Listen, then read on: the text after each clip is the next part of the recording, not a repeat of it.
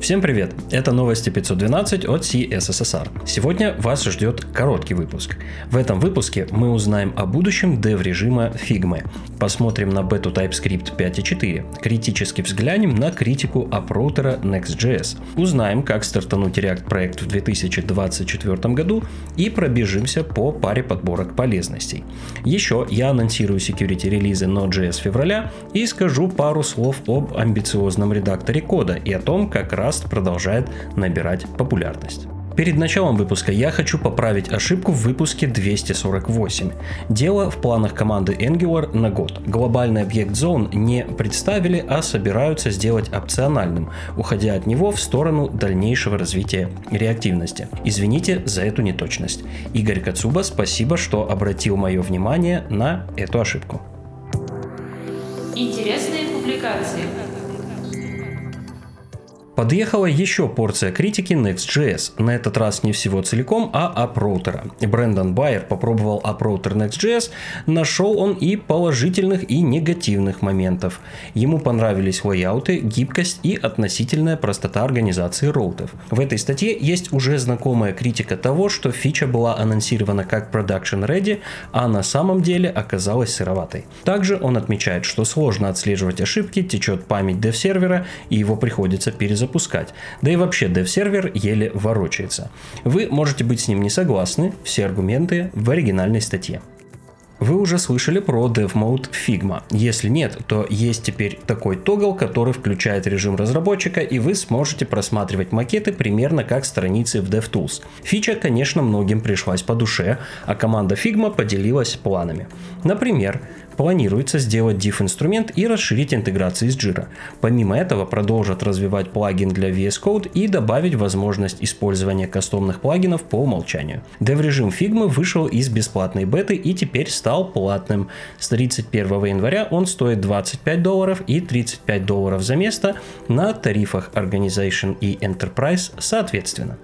Переходить ли на вид с веб-пак или нет? Решать, конечно, вам. Может быть, вы вообще хотите не париться ни с какими сборщиками и голый HTML писать. Но если вы пишете на Vue 3 и хотите ускорить разработку с его применением, то смысл перейти на вид вполне себе может быть. Как раз об этом следующая заметка. Автор сравнивает скорость работы обоих на одинаковых задачах и демонстрирует последовательный перевод проекта на вид. Лаконично и понятно. Вот еще один призыв переходить на вид. Робин Урих в продолжение своей статьи о React-библиотеках 2024 написал заметку о том, как стартовать новый проект на React. Ладно, речь не только про вид. Робин предлагает вид, Next.js и Astro как современные и хорошие варианты для старта. Он приводит плюсы и минусы каждого решения, а в конце статьи еще несколько альтернатив. Как вы организуете кэширование? Способов, конечно же, много. У нас есть Local Storage, IndexDB, Cache Storage и многие-многие другие. Следующая статья посвящена как раз Cache Storage API. Дело в том, что он был создан специально для кэширования и обладает всеми качествами правильного кэша. Он асинхронный, позволяет хранить большой объем данных и удобен. В статье есть подробный пример использования и небольшое сравнение с другими технологиями, применяемыми для организации кэша ближайший.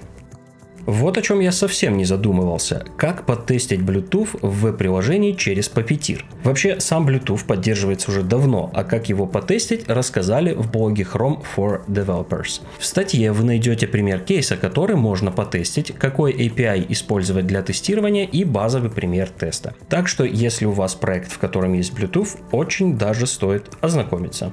Strapi – это headless CMS, которую можно использовать для разных целей, например, создания API и других серверных штук. Иногда встроенного поиска мало и нужны более продвинутые системы. В следующем материале обзор использования Elasticsearch и Search. Если коротко, то Search проще в интеграции и применении, а Elasticsearch функциональнее и мощнее.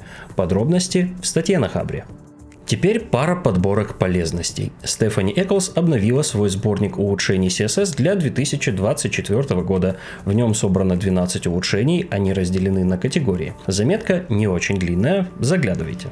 Далее полезные фишки DevTools. Здесь тоже есть категории. Вы увидите разделы «Доступность», «Анализ производительности и состояния приложения», «Консоль» и «Сеть». Команда Ban представила Ban Shell. Это экспериментальный встроенный язык и интерпретатор, который позволяет писать shell скрипты для разных операционных систем. Это эксперимент, но фичу вполне можно попробовать. Больше подробностей о том, как это работает, вы найдете в блоге Ban.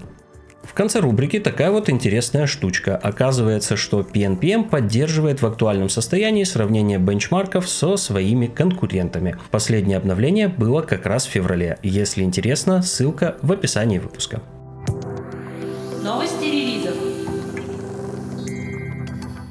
Появилась бета TypeScript 5.4. В TypeScript появятся методы Object Group By и Map Group By. Представлен новый утилитарный тип NoInfer, который нужен для вывода типов без сравнения с внутренними типами. Больше подробностей в анонсе. Релиз ориентировочно запланирован на март. Доступны security релизы Node.js. Релиз затрагивает 20, 21 и 18 версии рантайма. В версиях 20 и 21 было устранено 4 уязвимости высокой опасности, 4 средней и 1 низкой. В 18 2 высокой, 2 средней и 1 низкой. Не забывайте вовремя обновляться, а больше подробностей в релиз Notes. Dino 1.40 отметился релизом Temporal API для продвинутых манипуляций с датами и временем. Добавили поддержку нового синтаксиса декораторов. Также в этом релизе продолжили работать над Web GPU. Вышел Puppeteer 22.00. В этой версии была прекращена поддержка Node.js 16. Кроме того, ранее Puppeteer обновил версию Chromium до 121.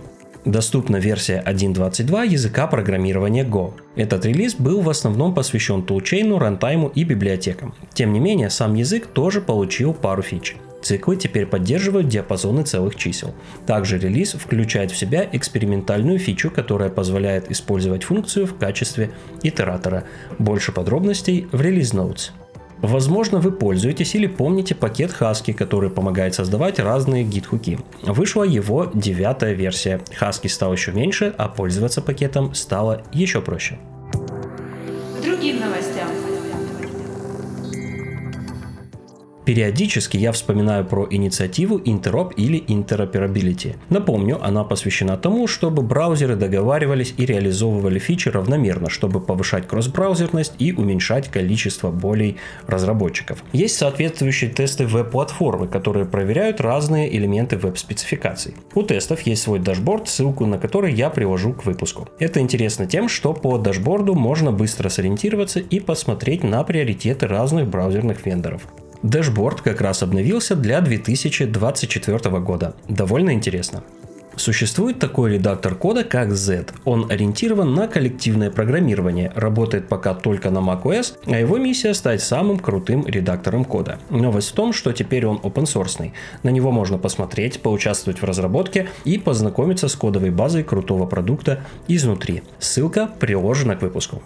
Язык Rust шагает по планете и покоряет умы и сердца людей. Microsoft планирует создать Rust команду и использовать язык в своих сервисах, в частности в Office 365, который был написан на C-Sharp. Rust продолжает набирать популярность и, видимо, уже довольно уверенно заходит в крупные компании. На сегодня это все. Всем пока и до встречи в следующем выпуске.